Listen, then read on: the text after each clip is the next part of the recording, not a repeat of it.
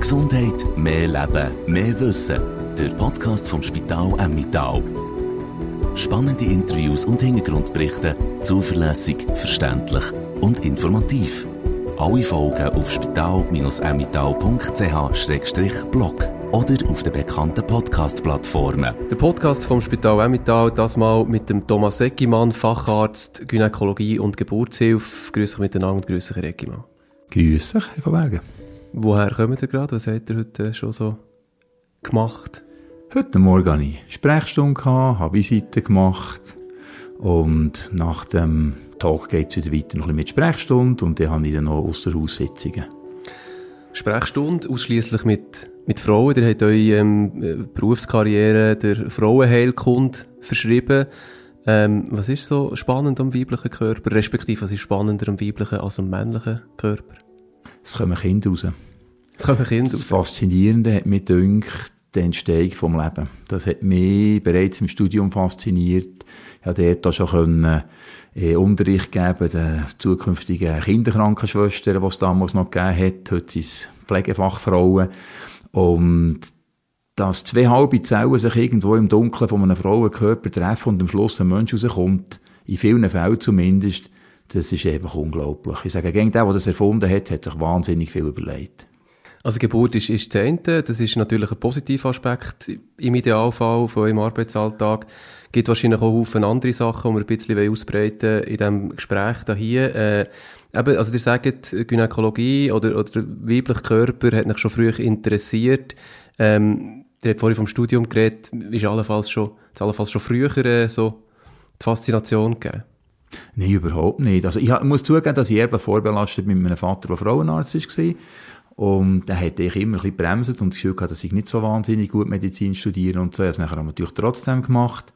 Und bin ich nachher selber so auf das Thema gekommen. Das heißt, immer natürlich ein bisschen verdächtig, wenn der Junge vom Alter gleich Beruf hat.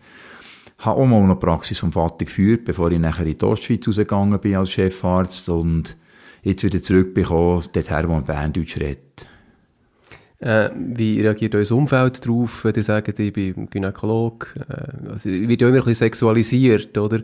Ähm, äh, insbesondere vom Mann vielleicht. Ja, mittlerweile bin ich in einem Alter, wo das nicht mehr so ein Thema ist. Wenn wir mich gut besinnen, so in jungen Jahren im Studium bei den Handballkollegen und so, die haben manchmal schon ein bisschen Fantasien gehabt, wo ich jetzt muss sagen, ja, kommen wir nicht wirklich aus dem beruflichen Alltag von einem Frauenarzt. Was hätten die für Fantasien gehabt oder für Vorstellungen? Ja, die haben natürlich die nackten, hübschen, jungen Models gesehen, die sie vielleicht in irgendwelchen einschlägigen Zeitschriften gesehen haben und so und haben sich das wahrscheinlich ein bisschen überlegt, dass das etwas mein Alltag werde sein und ja, wir müssen sagen, es ist nicht ganz so, aber äh, habt eure Fantasie, das ist tiptop. Aber blutige Frauen gehören zu eurem Alltag. Wie könnt ihr mal so ein bisschen beschreiben, was da Tätigkeiten sind am normalen Tag da im Spital? Also die Sprechstunde tut sich ein bisschen aufgliedern in normale Vorsorgeuntersuchungen. Da geht es darum, zu machen, schauen, ob nicht Infektionen sind, man macht eine Brustkontrolle und dort ist wirklich extrem wichtig und das ist etwas, was ich wirklich von meinem Vater habe mitbekommen und habe auf den Weg genommen, wir sind intim invasiv. Es gibt Frauen, die kenne ich, kenne ich 10 Minuten mhm. und ich tue mit meinen Händen oder mit meinem Instrument in die Vagina gehen, ich gehe kurz auf runter, in die Brust und dort muss man extrem asexuell sein, oder? Weil sonst kann so etwas sofort falsch interpretiert werden. Und ich habe wirklich bis jetzt Glück gehabt, nie jemanden gehabt, der mich wegen übergriffiger Art oder so hat, weil, äh, sag jetzt mal, Anklage Aber ich weiss aber aus dem Kollegenkreis, dass es ab und zu mal vorkommen kann. Und wegen dem muss man wirklich extrem vorsichtig sein. Und vielleicht sind sogar, das höre ich manchmal von Frauen, Männer noch vorsichtiger, weil sie sich eben bewusst sind, dass man quasi als Mann am weiblichen Geschlecht, wenn man dort irgendwelche Sixthand oder ein Instrument in die Vagina einführt, halt eben wirklich intim invasiv ist. Wie kann man sich denn da vielleicht auch schützen? Also macht man so Untersuchungen unter Umständen auch das zweite hoch? Das gibt, es gibt Orte, wo das nur so gemacht wird, wo sogar die Frauen nur mit einer Begleitperson die äh, Arbeiten, die ich in der Ostschweiz rausbekomme, am Bodensee, haben, wir, haben sie mir als erstes gesagt, ich soll dort äh, immer jemanden dabei haben. Und bin mir das überhaupt nicht gewöhnt gewesen, aus dem Raum Biel, wo ich vorher gearbeitet habe.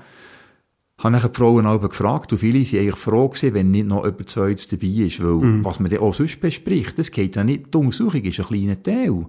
Aber der Arzt mit seinem Amtsgeheimnis, das er hat, und gerade im Thema Sexualität etc. etc. Es sind so viele intime Sachen, dass ganz viele Frauen sind froh waren, dass ich nicht noch jemand mehr zulasse. Aber was ich sicher habe mitgenommen, was ich habe eben früher gelernt und mein Vater gesagt hat, ist, ich bin immer, wenn ich mit der Hand untersuche, neben der Frau. Also ich würde nie eine Frau zwischen den Beinen stehen, einfach gerade direkt mit der Hand unten reingehen oder so, sondern ich stehe immer neben der Frau und wenn ich untersuche mit dem Spekulum, mit diesem quasi Scheidenspiegel heisst es eigentlich, also mit dem Gerät, wo man muss haben für die Vagina hineinschauen, habe ich immer noch Lichtquellen zwischen mir und der Frau, dass wirklich dort auch etwas dazwischen ist. Und das ist ganz, ganz wichtig, dass man wirklich die Distanz tut wahren. Stichwort Spekulum, vielleicht habe ich gelesen, da gibt es ja jenste verschiedene. Also ich war noch nie dabei gewesen bei so einer Untersuchung. Viele Männer wissen auch nicht, äh, wie die vor sich geht. Äh, was macht man da genau? Was sieht man da genau? Es geht ja eigentlich darum, dass man den Gebärmutterhals wettig sehen. Und der ist halt etwa 8 bis 10 cm innen an der Vulva. Und dort muss man herkommen. Und idealerweise tut man die Vagina, die dazwischen liegt und ja eigentlich zusammengefallen ist, tut man eben mit dem Spekulum wie aufdehnen, dass man den Gebärmutterhals darstellen kann. Und dann wird man dort ein paar Zellen entnehmen, das ist für den Krebsabstrich, den man alle drei Jahre macht. Und dann tut man häufig noch schauen, ob nicht irgendeine Infektion ist. Und damit ist es eigentlich schon gegeben. Das ist jetzt die Vorsorgeuntersuchung. Aber eben, es gibt Brustuntersuchung, wenn jemand nur wegen einem Brustbefund kommt. Es gibt auch zum Teil nur Beratungsgespräche, wenn jetzt äh, jemand wegen Verhütung kommt. Und was natürlich eben schon ganz vielen, glaube ich, Kolleginnen und Kollegen eine grosse Freude macht, ist halt die Schwangerschaftsbegleitung. Zu sehen, wie das Menschli von ganz klein bis kurz vor der Geburt her macht. Und ich habe vorhin gesagt, Geburt ist eben nicht nur Geburt, ist auch die Zeit davon. Und das ist etwas für mich immer noch vom Faszinierendsten mit dem Ultraschall zu sehen, wie ein kleiner Mensch heranwächst. Also bleiben wir doch, ähm, äh, vielleicht gibt es einen Moment bei der Geburt, äh, also bevor irgendetwas auf die Welt kommt, muss es so gezeugt werden. Ähm, da hat er am Spital mit auch ähm, äh, eine Beratung. Was kann man machen, wenn man nicht schwanger wird? Also, es ist in der Regel so, dass wir sagen, bei Frauen unter 35 soll sie mal einfach ein Jahr probieren. Das heisst, man empfiehlt eine Folsäure zu nehmen, als Prophylaxe gegen einen offenen Rücken. Man sagt, sie sollen vielleicht äh, versuchen, wenn sie schwer übergewichtig sind oder untergewichtig, das Gewicht zu normalisieren, dass sie allfällige Genussmittel, wenn es geht, stoppen oder reduzieren, insbesondere natürlich Nikotinabusus und solche Sachen. Und bei Frauen über 35, denen gibt man noch sechs Monate, weil es ist bekannt, die Fruchtbarkeit nimmt ab mit dem Alter, bei den Frauen natürlich noch viel mehr als bei den Männern.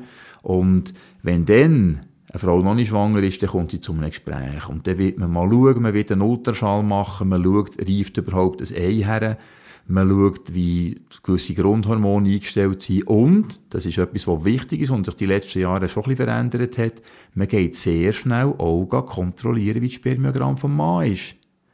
Weil das wissen wir aus der Presse überall, die Rekrutenuntersuchungen und so, durch verschiedene Umweltgifte, durch die sitzenden Jobs, durch Handys im Hosensack, die Spermienqualität der Männer wird schlechter und heute ist mittlerweile so, dass 50 Prozent der Paare, die unerfüllten Kinderwunsch haben, der Mann schuld ist. Was kann man da machen? Wenn das so ist, wenn ich jetzt zum Beispiel bei Frau gar nichts finde und beim Mann kommt nicht Spermiogramm, wo heisst, er hat zu wenig Spermien oder nur verkrüppelte Spermien oder zum Teil Männer, die gar keine Spermien kommen, dann schicken wir Männer zum Urolog, der Spezialist für die Genitalien, nicht nur bei Frauen, sondern eben Frauen und Männer und klassischerweise der Mannendoktor, oder? Und äh, bei der Frau ist nachher eben, wenn es bei den Hormonen etwas ist, tun wir die probieren zu korrigieren.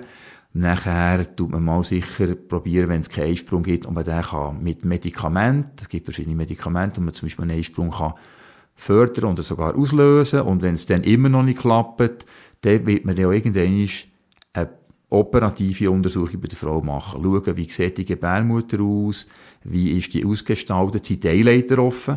Meni hat das vorhin gesagt zwei Zellen treffen sich im Dunkeln von einem Frauenkörper, oder? Und das Spermium muss irgendwie dort raufkommen, das muss durch die Vagina aufschwimmen, durch die Gebärmutter, durch den Gebärmutterhals, auf in den Gebärmutterkörper. Irgendwo im Eileiter trifft es auf das Ei, wo hoffentlich genau in Eileiter reingeht ist und kommt zur Befruchtung. Also müssen die Eileiter offen sein. Mhm. Mhm. Und es gibt verschiedenste Krankheiten, die natürlich auch sonst noch die Fruchtbarkeit können beeinflussen können. Ich denke jetzt an die Endometriose, wo wir sicher später noch werden drauf kommen. Genau, es sind solche operative Eingriffe, äh, damit jemand überhaupt schwanger werden kann, häufig, oder ist das nur selten der Fall? Es ist so, man sagt eigentlich, dass nach einem Jahr ungeschütztem, regelmäßigem Geschlechtsverkehr sind zwei Drittel bis drei Viertel der Frauen schwanger. Das heisst, dass ungefähr 25 bis 30 Prozent das noch nicht sind. Klar, ein Teil mhm. von denen wird im Verlauf vom nächsten oder übernächsten Jahr trotzdem eine Schwangerschaft haben, wo es einfach ein bisschen länger gebraucht hat, Spermium genau im falschen Moment ist gekommen, etc. Aber es wird sicher immer ein Teil überbleiben, wo eben das nicht ist und je nachdem, in was für einem Kliniksetting das es ist. Also ich bin jetzt lange in einer Klinik gesehen mit einem Kollegen zusammen, der hat das Kinderwunschzentrum gehabt. Ja, da haben wir mehrere hundert Operationen pro Jahr gemacht. Nur wegen unerfülltem Kinderwunsch.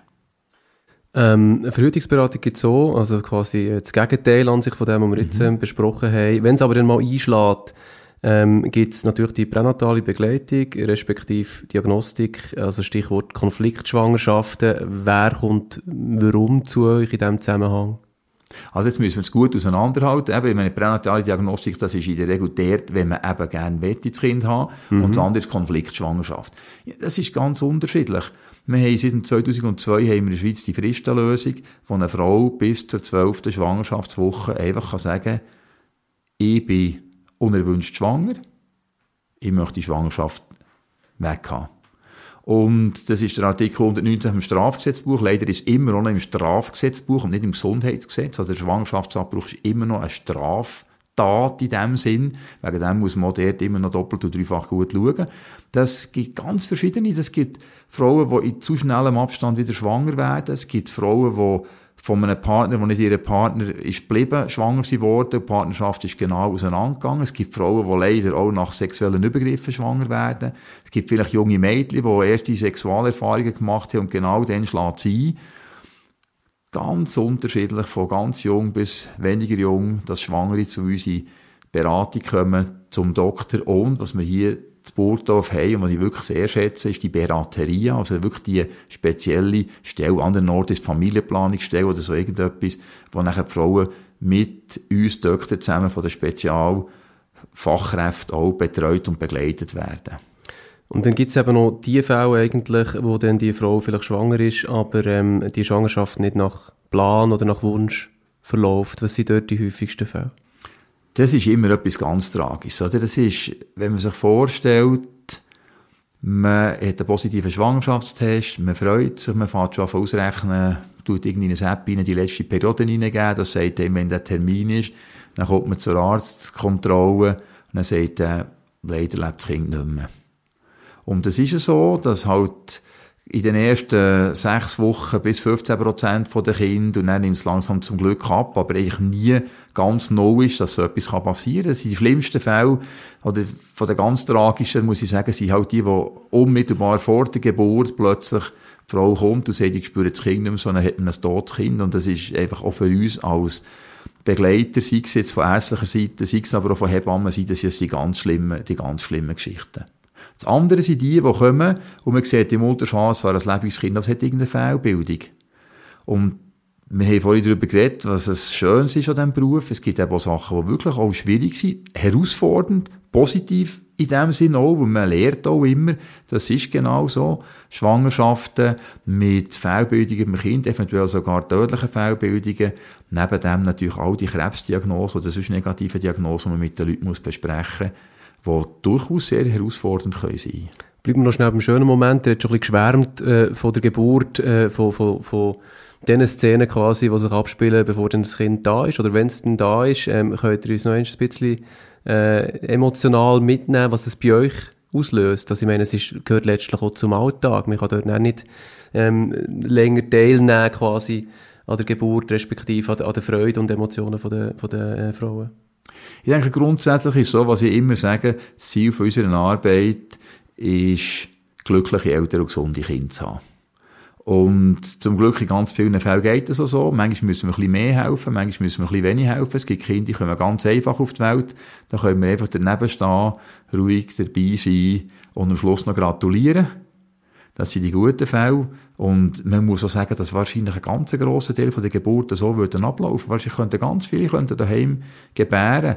Wir machen ja den ganzen Aufwand für die paar Prozent, für die es eben nicht so gut geht. Mhm. Für die, die irgendwo unter der Geburtsbett geht es plötzlich nicht mehr weiter, die Herztöne vom Kind werden schlecht oder irgend so etwas, wo man nachher unter Umständen der auch muss mithelfen muss. Aber auch dort, wenn das Kind nachher da ist, kommt so ein Entspannungsmoment. Bei der Frau sind die Endorphine, die rausgehen. Beim Mann, der daneben sitzt, häufig auch Tränen, die kommen, was extrem rührend ist. Und, und auch für uns, es gibt mir jedes Mal ein wohliges Gefühl, wenn am Schluss das Kind da ist und schreit. Weil es ist immer eine Anspannung. Es ist jedes Mal eine Anspannung bis es dann wirklich gut da ist. Und man eben weiss, was passieren kann. Mhm, und ihr habt dann unter Umständen zehn Minuten später wieder Sprechstunde irgendwo? Oder ähm, äh, vielleicht äh, ähm, äh, ein Erlebnis mit einer Patientin, die eine schlimme Diagnose machen muss? Ist ja so. Wie gehen wir mit dem um? Ich weiß es auch nicht.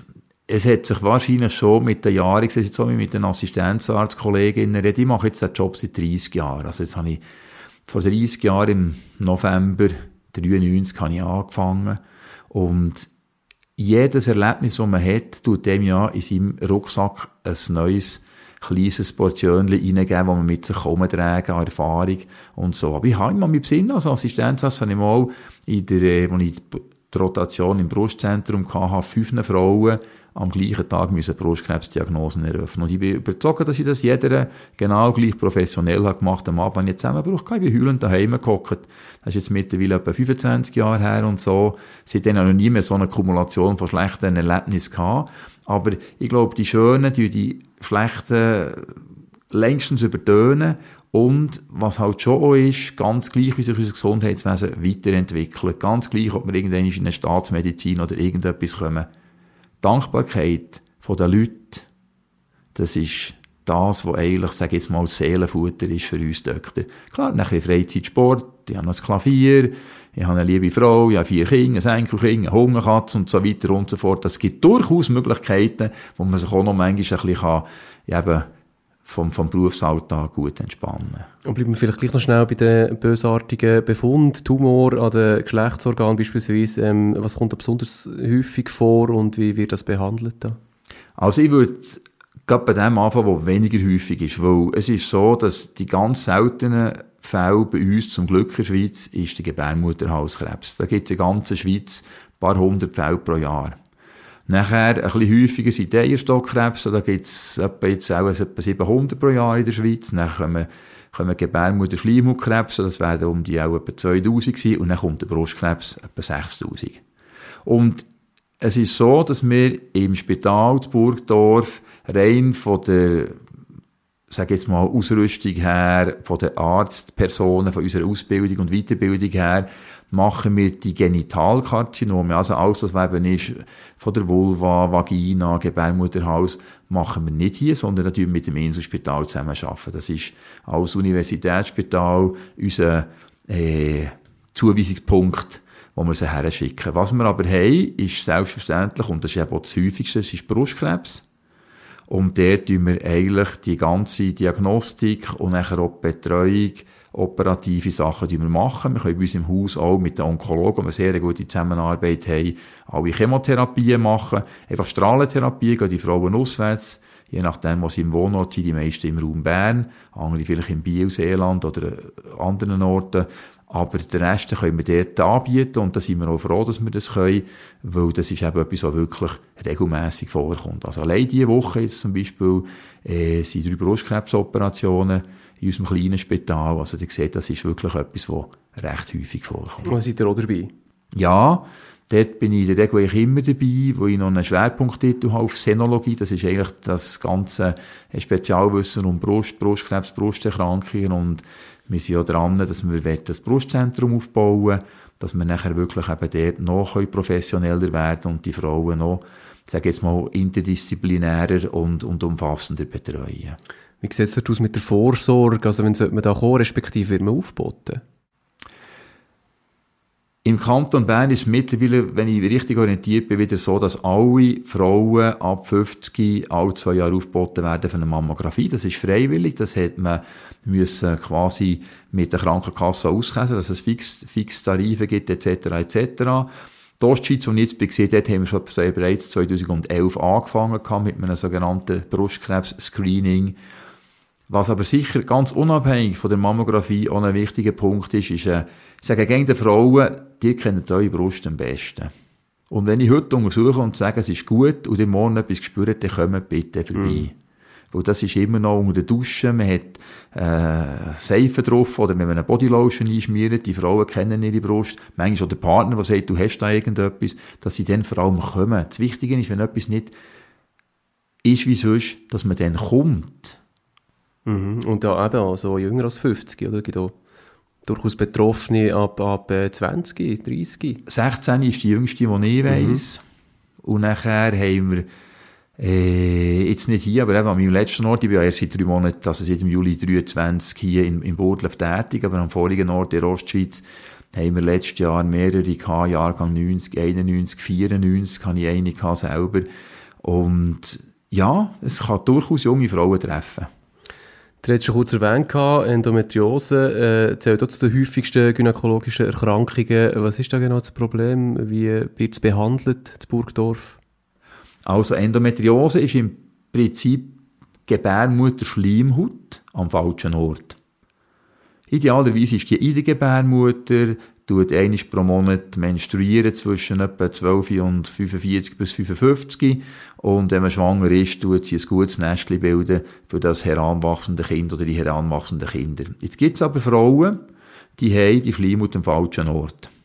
Das kann sein in der Wand der Gebärmutter, das kann sein im kleinen Becken, auf dem Bauchfell, im Eierstock, zum Teil bis in die Lungen rauf, wo das ist verschleppt worden. Die Frauen menstruieren an dieser Stelle auch jeden Monat und weil es am falschen Ort ist, gibt es starke Schmerzen. Schmerz ist eines der Leitsymptome der Endometriose, wobei es so Endometriose-Patientinnen gibt, die nie grosse Schmerzen haben. Das andere ist eben nicht die Unfruchtbarkeit. Man sagt, dass etwa 15% der Frauen haben eine Endometriose. Von Frauen mit Mensschmerzen sind es 50%, die eine Endometriose haben. Und von Frauen mit Menschschmerzen, die unerfüllten Kinderwunsch haben, haben 75% eine Endometriose. Also es ist dort wirklich, wenn man früher glaubt, ja, das gehört halt dazu, muss halt mhm. Schmerzen mhm. haben und so. Es ist wichtig, es geht jetzt immer noch relativ lang, bis man Diagnose hat, aber dank von verschiedenen Selbsthilfegruppen etc. wird Endometriose immer mehr auch ein Thema. Und das sind jährlich hunderte von Millionen Arbeitsleistungen, die nicht geleistet werden können, weil die Frauen einfach invalidisierende Menschschmerzen haben, oder? die einfach nicht können, die können nicht arbeiten, wenn sie Mens haben. Und das Ganze hat man dann verschiedene Stufen. Die hat ja gefragt, wie man es therapieren kann. Mhm. Anfangen tut es im Prinzip mit Schmerzmedikamenten, mit lokalen Massnahmen wie Wärme etc. Geht nachher über eine Pille, Hormonspirale, Minipillen, spezielle Endometriosepillen, künstliche Menopause oder eben das Operative. Also Operationen, Endometriosenentfernung, gerade wiederum im Zusammenhang aber auch vielleicht mit unerfülltem Kinderwunsch, ist wirklich ein häufiges Thema und dort haben wir das Glück, dass wir eine gut ausgerüstete äh, Operationsabteilung haben hier im Spital mit, mit all den nötigen Instrumenten und können eigentlich ganz viele von diesen Endometriose und schweren Endometriose hier bei uns im Haus auch operativ behandeln, wenn es nötig ist. Also so ein die, die grossen oder häufigsten Themen haben wir jetzt, äh, glaube ich, gehört? Das geht dort um, um Tumor beispielsweise, es geht äh, um die Untersuchungen an sich, Endometriose, äh, was, wenn wir vielleicht noch weiter auftun, was, was, was, was bietet ihr noch an am Spital mit da? Ja, im Prinzip sagen wir, wir haben das ganze Spektrum. Und je nachdem, wie fest spezialisiert das ist, haben wir unser Netzwerk. Was wir zum Beispiel nicht können, ist die ganze Geschichte um In-vitro-Fertilisation. Also wenn nachher wirklich bei einem Paar so ist, dass es einfach keine Kinder geben kann, zum Teil auch eben auf, auf, wegen Mann und so, dann haben wir unsere Kolleginnen und Kollegen, die wir können zuweisen können, wo wir nachher auch entsprechend äh, können, äh, Spezialwissen und Technologien zurückgreifen Aber sonst, ja, mit Ausnahme von den gynäkologischen Unterleibskrebsarten und in vitro können wir eigentlich hier am Haus alles anbieten.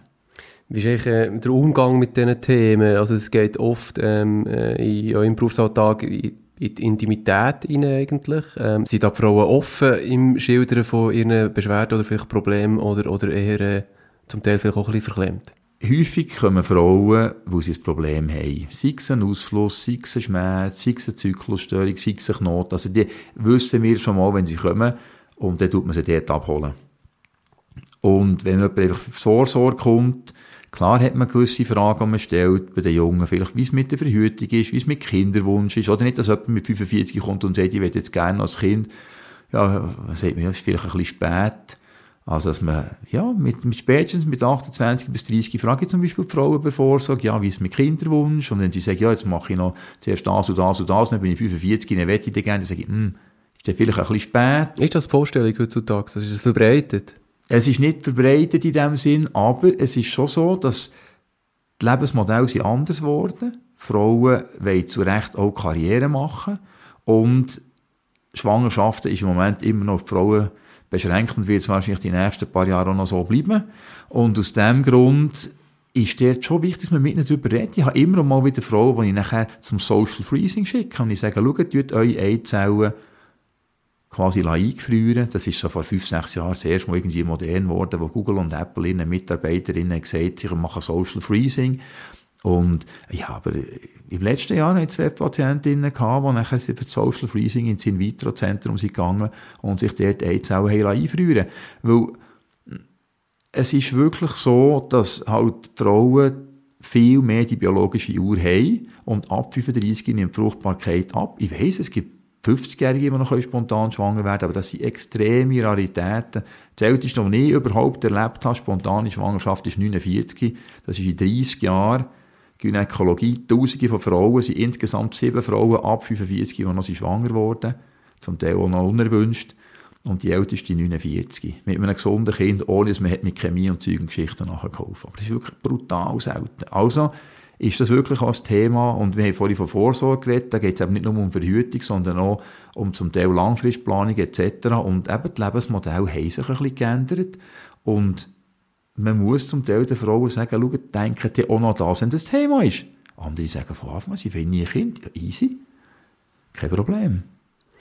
Was denkt ihr, wie, wie kommt ihr bei euren Patientinnen über? Also ihr lebt euch jetzt als, als sehr deutlicher, direkter Mensch, der wo, wo die Sachen klar anspricht und, und eine Haltung dazu vertritt.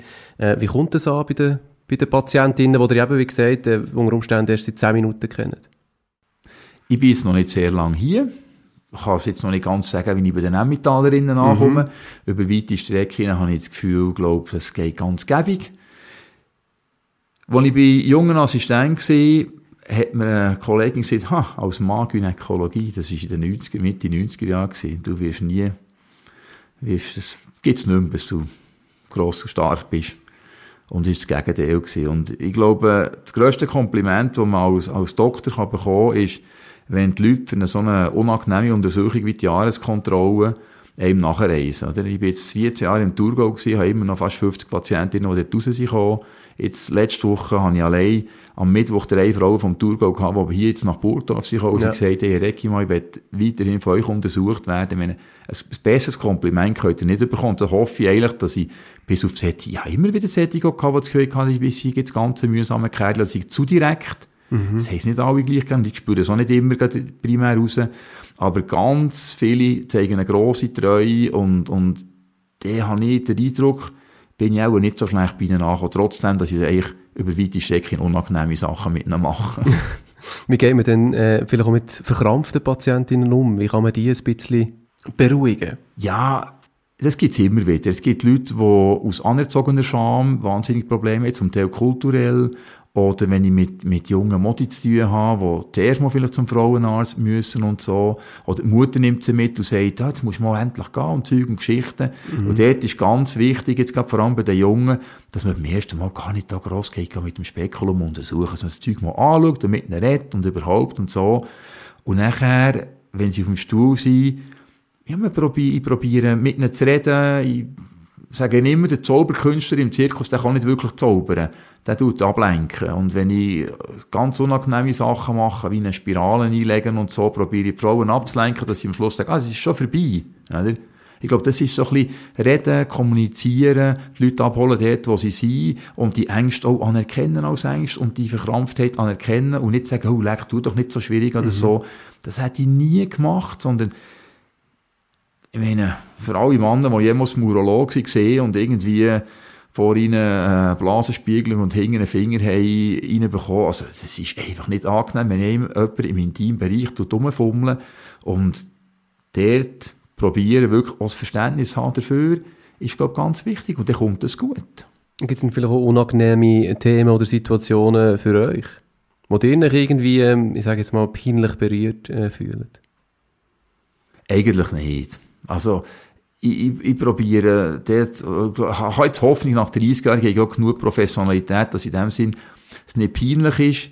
Und ich muss auch sagen, eben, ich habe das Glück gehabt, dass nie jemand mir hat irgendwie sexuelle Übergriffigkeit vorgeworfen, habe aber auch das Gegenteil nicht gehabt. Ich habe auch von Kollegen gehört, irgendwie Patientinnen, die quasi sind gekommen, damit sie in Anführungszeichen Körperkontakt von jemandem bekommen und so. Und, und das ist mir zum Glück auch nie passiert. Also von dem her habe ich gute Hoffnung und besitze auch das Gefühl, dass die Professionalität ist da gewesen, wo es braucht hat, für eben einfach gut mit den Leuten umzugehen, sie dort abzuholen, wo ihre Probleme sind, und sie zu begleiten, ob sie Probleme oder etwas Schönes auf dem Weg, und für sie da sind. Häufig sind wir der Hausarzt von der Frau. Es gibt ganz viele Frauen, die haben keinen Hausarzt, weil es nicht mehr so viele Hausärzte gibt, aber auch, weil sie sonst echt kein Ding, keine Probleme hatten. Und dann haben wir wirklich von A bis Z, bis, bis mit Blutdruckproblemen und so habe ich schon, habe ich gehabt, Schilddrüsenprobleme etc. etc. alles nachher auch beim Frauenarzt landet, wo wieder Hausarzt auch ein bisschen ist von der Frau. Jetzt äh, bei den Männern oder von den Männern sagt man ja so ein bisschen, dass, sie, dass man sich ein bisschen drängen muss, manchmal, bis sie irgendetwas zeigen äh, Wie ist das bei den Frauen?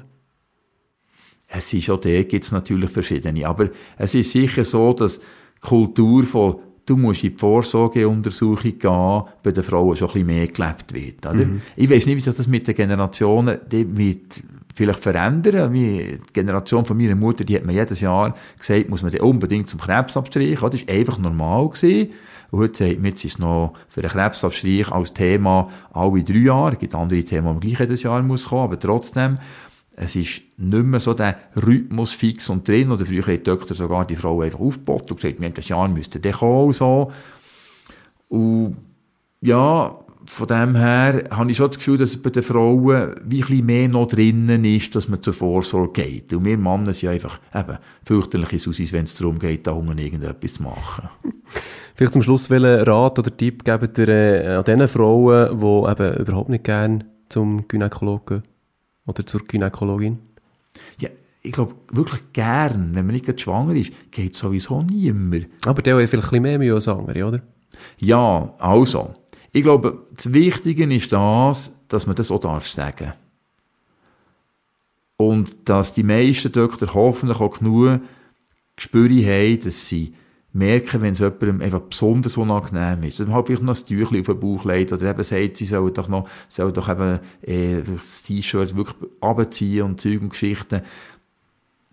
Und dann geht das, ich hätte es nie erlebt, dass jemand plötzlich aufgestanden ist und davon gelaufen während der Untersuchung. Wirklich nicht. Merci vielmals, sehr aufschlussreich gewesen. Jetzt geht für mich als Mann, ich hoffe auch die Frauen haben etwas gehört, äh, wo, wo allenfalls für sie Neu ist der Thomas Seckimann, Facharzt Gynäkologie und Geburtshilfe am Spital Emmental. Merci. Mehr Gesundheit, mehr Leben, mehr Wissen. Der Podcast vom Spital Emmental. Alle Folgen auf spital-emmental.ch-blog.